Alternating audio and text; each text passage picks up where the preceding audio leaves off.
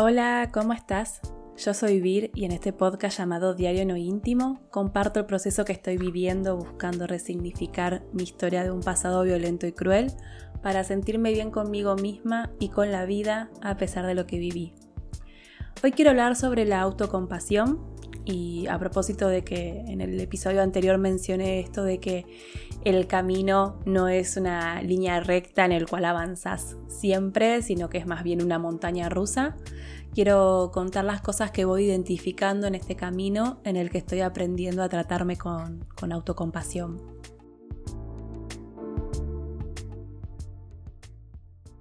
El siguiente episodio está destinado solo para personas adultas.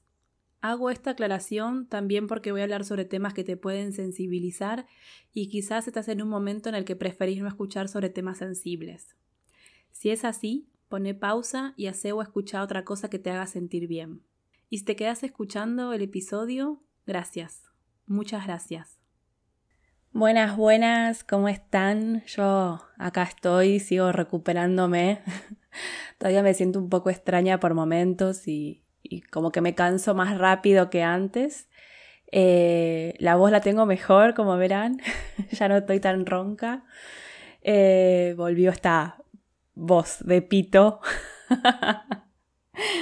Eh, pero bueno, no saben la tranquilidad y alegría que, siento eh, al no sentir más esa, esa roca dura en el pecho. Eh, así que estoy contenta con, este proceso de recuperación, a pesar de que, bueno, quizás no, no, no es como la, la expectativa que tenía, pensé que eh, pero igual estoy contenta, o sea, estoy contenta. Eh, ahí está sobre lo que quiero hablar, la voz interna ahí autoexigente, como que siempre diciendo, ay no, pero, ay, ya pasaron más de 10 días, tendría que ser así, tendría que ser así. No, bueno, nada.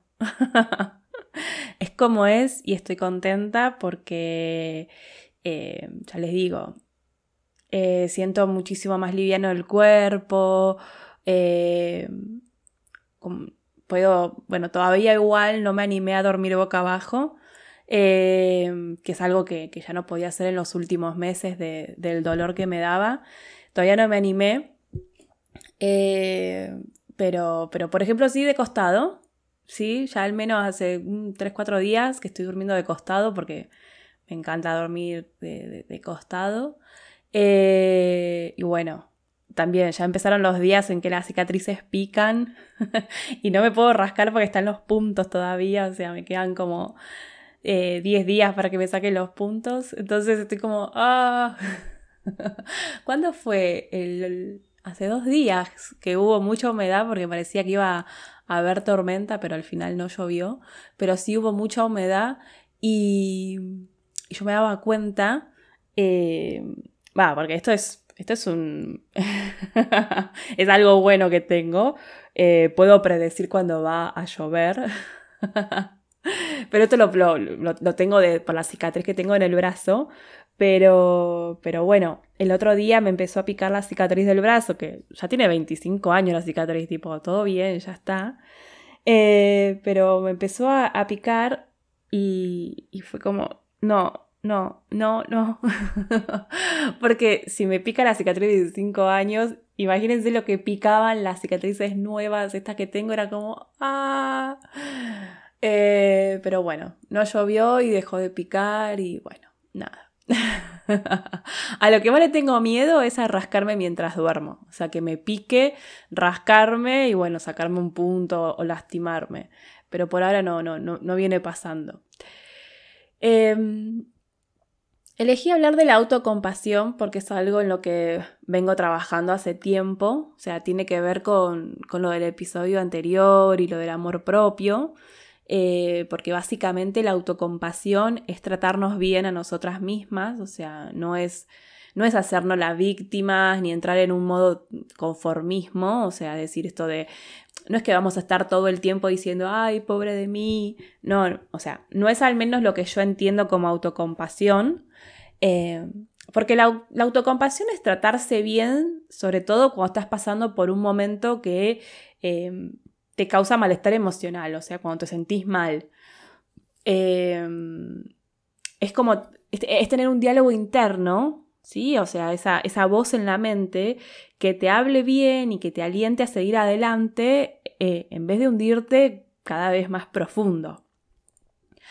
Eh, cuando yo descubrí que mi voz interna era cruel conmigo misma y, que en vez de ayudarme me hundía más, o sea, me hacía sentir peor, eh, fue muy duro. Fue muy duro darme cuenta que mi voz interior eh, repetía o buscaba repetir las mismas frases que, usaron y me dijeron mis familiares durante los primeros años de mi vida.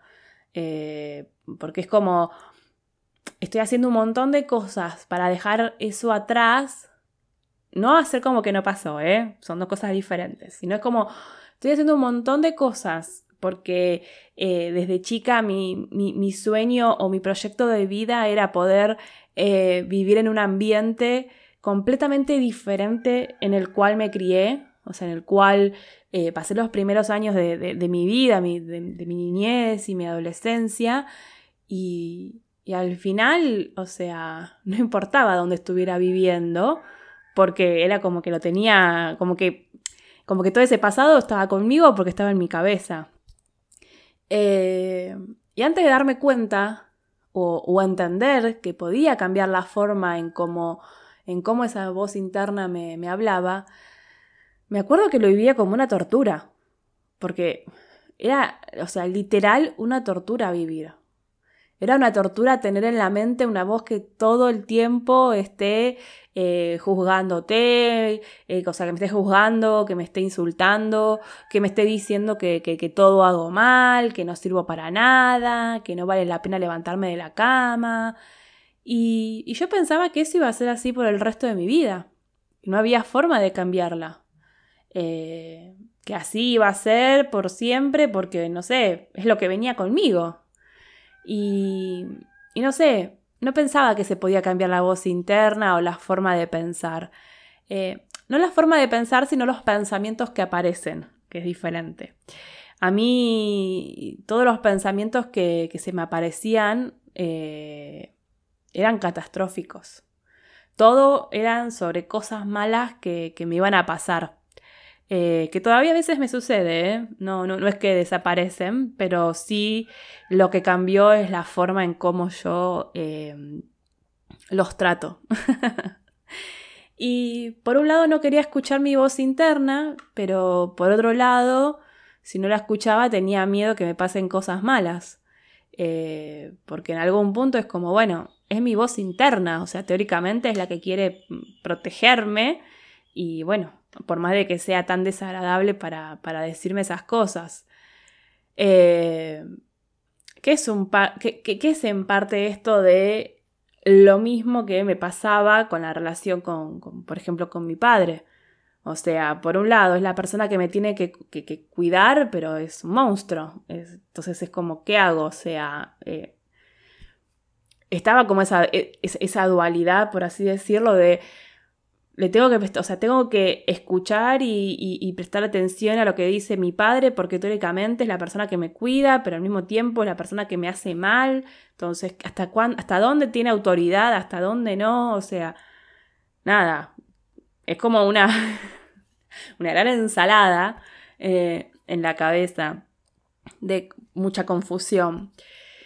Y y me acuerdo que la forma de conocer y, reeducar mi voz interna fue a través de la escritura y, de la terapia, obvio, o sea, porque lo hice acompañada de una psicóloga, o sea, de, mi psicóloga actual. Eh, y, a ver, cuento más o menos eh, cómo yo me, empecé a dar, a dar cuenta ¿no? del tema de la voz interna. Cuando yo fui a la primera sesión con mi psicóloga, con mi psicóloga actual, que, hacía pocos días que había muerto Pioja, mi perra, y, que además ese año me había separado y que había perdido todo el proyecto de vida que había armado en los últimos años y que estaba en una situación muy difícil, sin trabajo, eh, o con un trabajo que no era muy estable y que tampoco era algo que me gustaba hacer, pero eh, y un trabajo inestable, eh, bueno, ahora también, pero a lo que voy es inestable en el sentido que no dependía de mí cuánto ganaba, o sea, no es como, por ejemplo, cuando trabajaba, no sé, eh, cuando trabajé en el call center o cuando trabajé en el banco, que más o menos sabía cuándo, cuándo iba a cobrar y cuánto. No, acá no era así y, y, no digo que está mal tener un trabajo inestable porque lo vuelvo, a, o sea, vuelvo a decir, actualmente yo trabajo forma de forma independiente, entonces también no es que es inestable en el sentido de que, pero en algún punto yo no termino de saber bien cuánto voy a ganar cada mes porque depende de los trabajos que tenga. Eh, que ahora lo vivo diferente, pero en ese momento donde no tenía, o sea, donde toda mi vida, toda la estantería se me había caído, un trabajo así era difícil, eh, porque era como más inestabilidad para mi vida, y qué sé yo, me acuerdo que eh, a, los pocos días que, le escribía a mi psicóloga era como, bueno, empiezo eh, terapia porque lo necesito, pero eso significaba, no sé, comer puro arroz una semana para poder pagar la sesión, o, bueno, o, aceptar trabajos que no quería, eh, o tomar trabajos que, no sé, los, para hacer los domingos, a cualquier hora, pero bueno, a lo que iba, o sea, es que en la primera sesión, cuando le hice como un mini resumen de mi vida, me acuerdo que cuando estábamos llegando al fin ella me pregunta por, por qué creía que quería empezar terapia, eh, por todo lo que le había contado, era bueno, ¿cuál de todas esas cosas? Eh, y yo le dije porque ya no quiero ser gorda. Y en ese momento no me di cuenta por qué lo decía o por, por, qué, por qué dije eso. O sea, sí, estaba con 15, 20 kilos por encima de mi peso saludable, eh, que igualmente a los, a los dos meses de empezar terapia ya había bajado la mitad de lo que había engordado ese año, porque bueno, con mi hermano nos habíamos puesto como una rutina de casi todos los días cuando terminábamos de trabajar y era como a la noche, tipo 9 de la noche.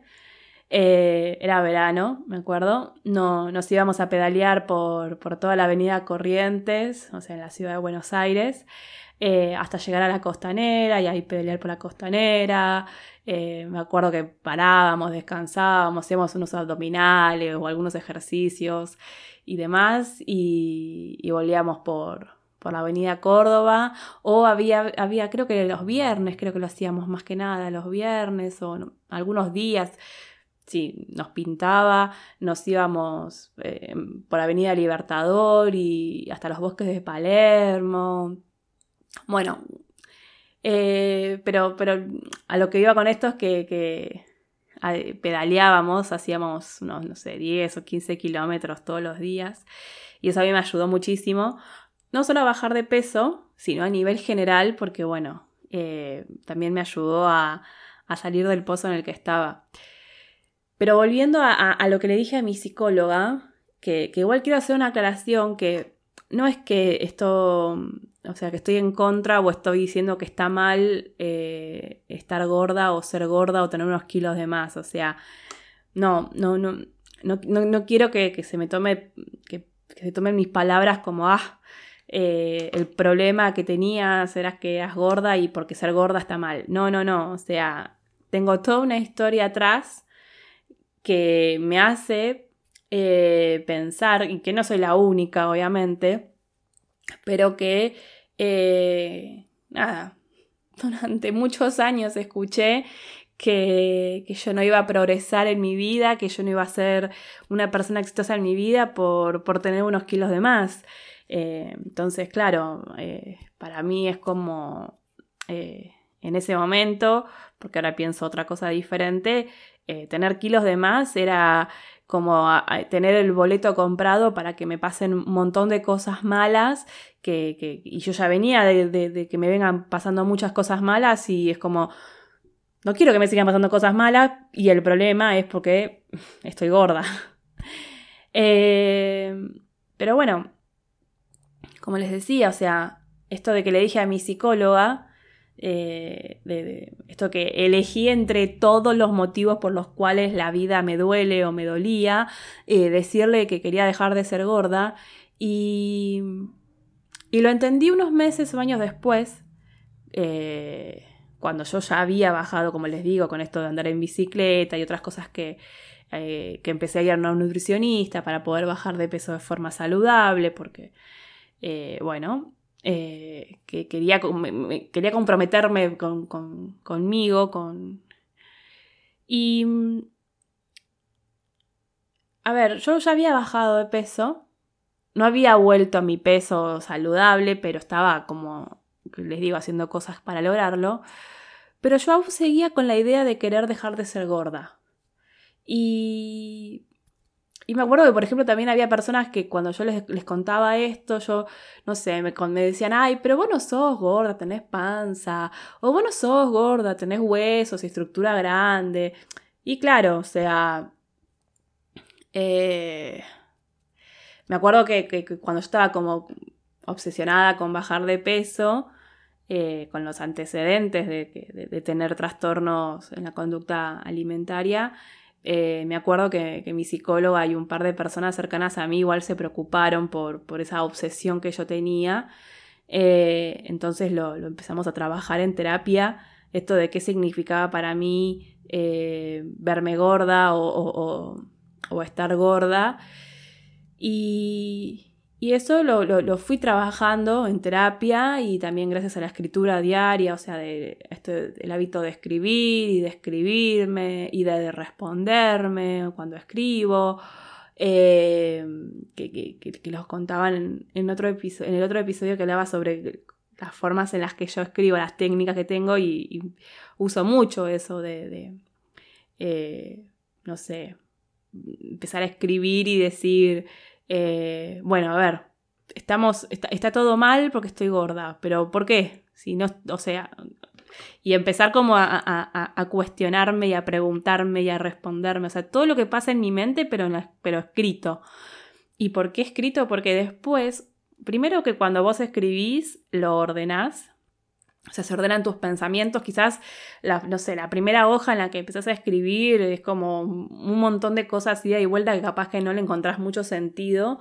Pero después, como que la mente hace ese trabajo de ordenar lo que estás pensando para poder, para que tenga sentido, lo escribís y eso después eh, te ayuda a vos y ayuda a, a, tu psicóloga o a tu psicólogo para, para ver por dónde ir, para entenderte. Es como yo siempre digo, para mí la mente, o mi mente por lo menos, es como la galaxia, o sea, no tiene límites, o sea, y, todo lo que pienso queda por ahí, en algún lado, flotando, eh, y, no siempre es fácil como poder eh, interpretar o entender o algo que pasó, ¡fum! anda a buscarlo dónde está. En cambio, al escribirlo, está ahí. Eh, no sé, por más de que a, mí a veces que digo, ay, pero yo escribí esto, si, si, yo no hablo así, o yo escribí esto, ¿y esto qué, sentido tiene? Em, y bueno, que esté escrito te ayuda a eso, porque quizás como no, no, no sentís que tiene sentido lo que pensaste, chau, ahí está en la galaxia, no sé, por Júpiter, Saturno. Em, pero bueno, como les decía, eh, gracias a esto de, escribir, de escribirme, de responderme, eh, llegué al por qué quería dejar de ser gorda, por qué para mí era tan importante eh, dejar de ser gorda. Y, y el motivo era porque ya no me bancaba, ya no me bancaba más despertarme todos los días, pararme frente al espejo del baño, y que mi voz me torture diciéndome que estoy gorda, que mira cómo estás, eh, y bueno, un montón de frases y comentarios muy, muy crueles, eh, de frases en mi mente que, que, no sé, que me hacían, eh, que me hacían, no sé, no tener ganas de levantarme de la cama, porque yo estaba cansada de intentar estar bien, y, qué sé yo, y que porque a mi mente no le gustaba la imagen del espejo, eso se traducía en que, eh, no sé, eh, tratarme mal internamente. O sea, estaba cansada de intentar estar bien y no poder. Porque claro, o sea, vos querés estar bien, pero te levantás a la mañana y lo primero que haces es mirarte al espejo e insultarte. Eh, y, y, también, o sea, mi razonamiento cuál era? El problema es mi cuerpo, no la voz interna. O sea, en, mi razonamiento estaba él, si vuelvo a ser flaca, como mi, mi mente quiere, ya no me va a torturar cada mañana. y el problema no es la forma o el estado de mi cuerpo, el problema era mi voz interna. Y, y ahí empezó un gran trabajo interno, que ahora que lo pienso, o sea, no sé, eh, no sé si decirle trabajo, como si tuviera un principio y un fin, como si en algún momento pudiera como jubilarme de esto de tener autocompasión, de ser compasiva conmigo misma y tratarme bien. Eh, y ahora que lo pienso, esto se me ocurrió ahora mientras estoy hablando, eh, se termina convirtiendo como en un estilo de vida. O sea, no, no, no es un trabajo. Eh, el tener autocompasión y tratarme a mí misma. En todo caso, es un hábito a aprender para, para llevarlo a, cabo el, el, resto de mi vida, ¿no? Y, si bien hace años, o sea, por lo, por lo, menos tres años conscientes, que vengo con esto de, reeducar mi voz interna para que sea amorosa conmigo misma, para que me trate bien, eh, hay momentos y situaciones que vuelve a aparecer la voz cruel. Eh, y es que incluso en, algunas situaciones es la primera reacción. y soy yo la que tengo que ponerle un freno. Y, la realidad es que a veces no tengo fuerza para ponerle un freno y bueno, empieza con su discurso del horror. Pero, pero cuando me doy cuenta o, cuando puedo, la freno y lo que hago es, es eso que me faltó cuando era una niña y, terminaba en el piso llorando después de que, de que mi padre me, pegara una paliza y, y, y bueno, me abrazo a mí misma, me acaricio el pelo, eh, me hago un mimo en el antebrazo y, me digo que, me digo que todo va a estar bien. Que, bueno, que esto es solo un momento, un mal momento, pero que no significa que toda mi vida va a ser así. Y, trato de traerme buenos recuerdos para, apoyarme y, reafirmar que a mí también me pueden pasar cosas buenas y, que me van a pasar cosas buenas. Eh, Qué diferente hubiera sido si hubiera tenido una persona adulta que haga eso cada vez que quienes tuvieron que cuidarme descargaban su frustración y, su furia contra mí. Hubiera sido muy diferente. Pero, pero eso que me faltó, eso que no me enseñaron a hacer, lo aprendí y lo estoy aprendiendo ahora de grande, de adulta, y, y se siente tan bien hacerlo, tan bien. Em, todavía no llegué a uno de los pasos, por así decirlo, de la autocompasión, que es el perdón. Eh, todo eso de perdonarte a vos misma y demás me cuesta. O sea, me cuesta porque todavía, mm, no sé, yo sigo sintiendo que yo no sé perdonar.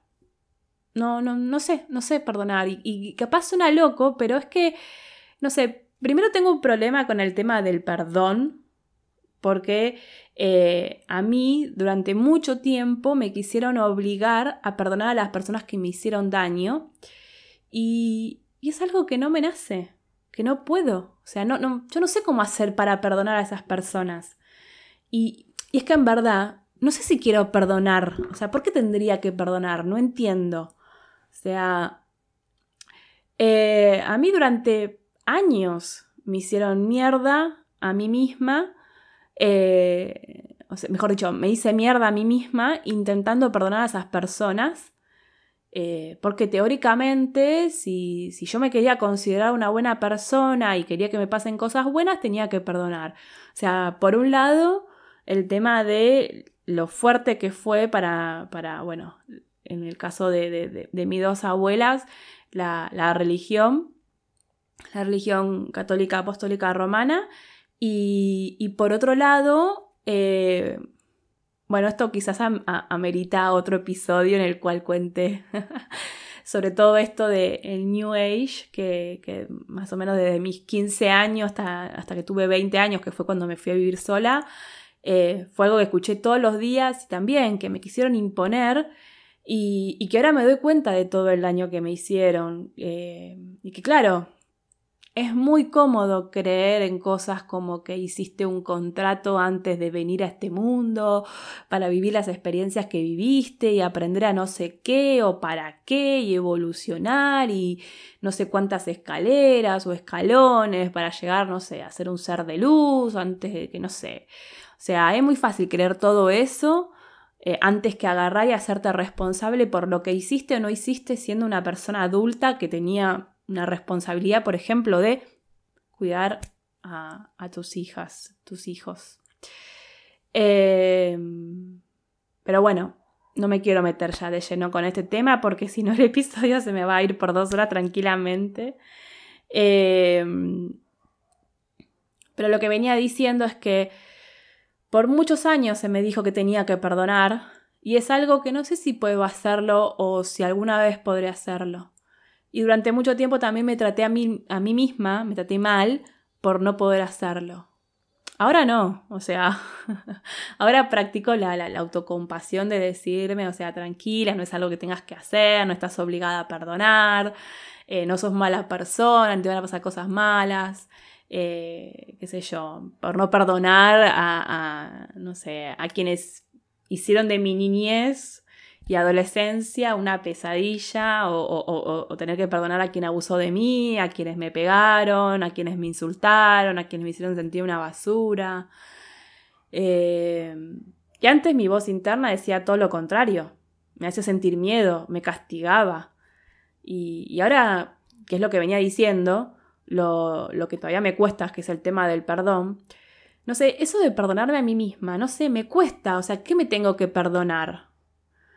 Eh, en algún punto, qué sé yo, yo hice lo que pude con las herramientas que tenía. ¿Cómo es eso de que me tengo que perdonar a mí misma por lo que hice o lo que no hice? O sea, ¿qué tengo que hacer? Eh, no, no, no, no bastaba solo con entenderme o con entender que hice lo que pude. No, no sé. Lo de perdonarme a mí misma me cuesta.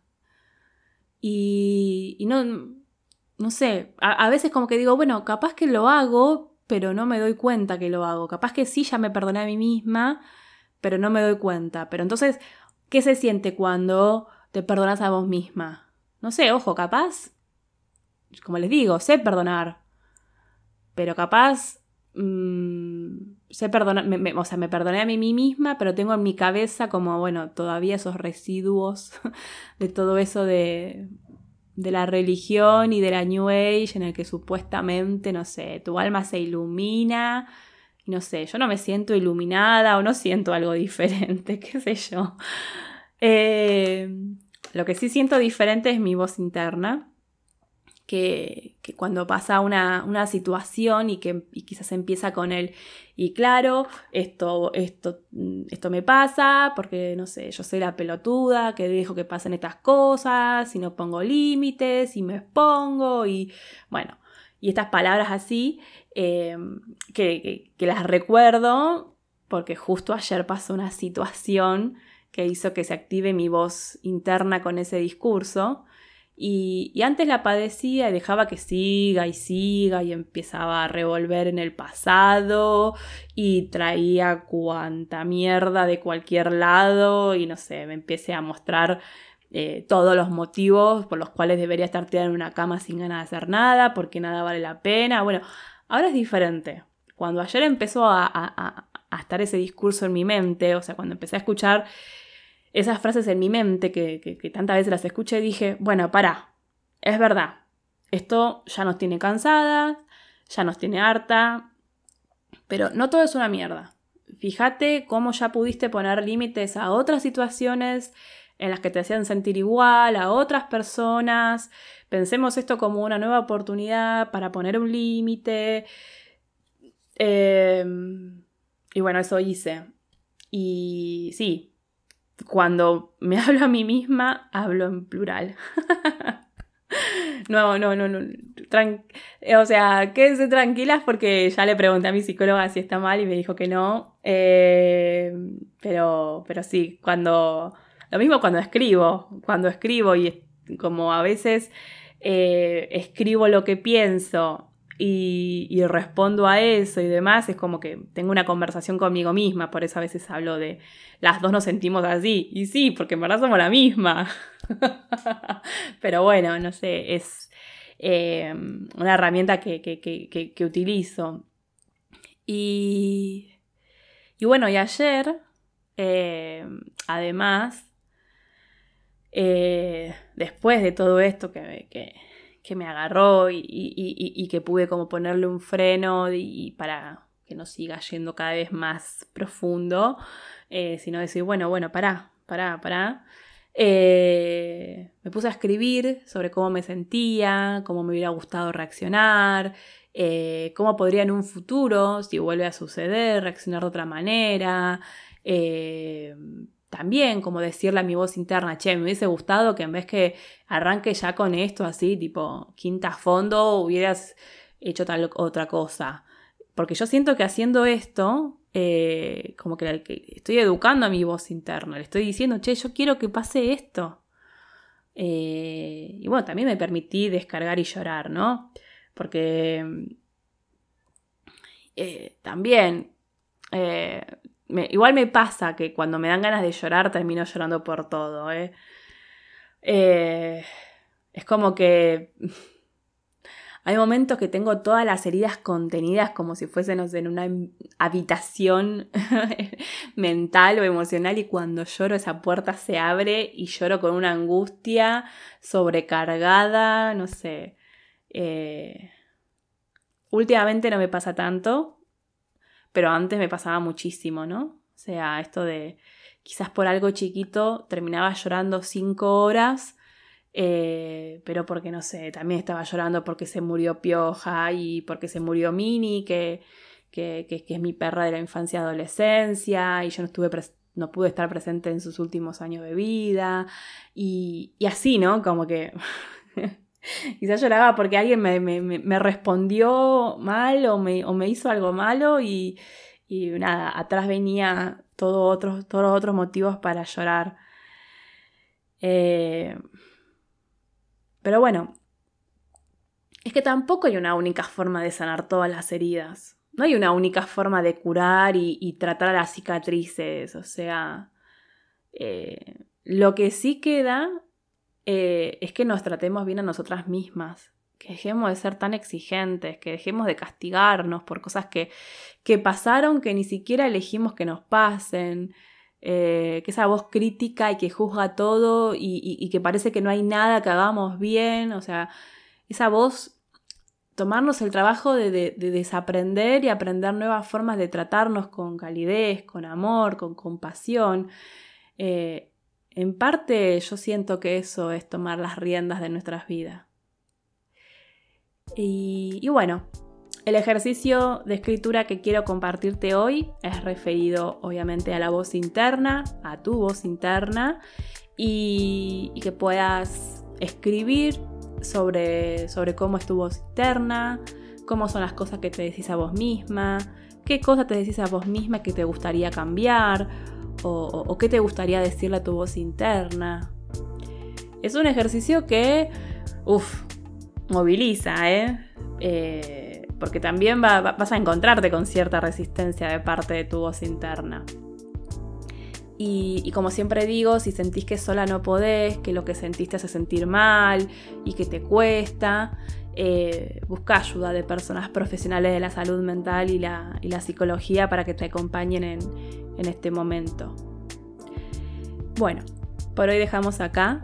Gracias por estar al otro lado, por escucharme, por escribirme. Acordate que podés suscribirte para recibir una notificación cada vez que subo un nuevo episodio. También depende de la aplicación en la que me estés escuchando, podés calificar el podcast y, esto ayuda a que llegue y sea recomendado a, más personas. Y, también podés compartir este episodio con aquellas personas a las que crees que les va a hacer bien.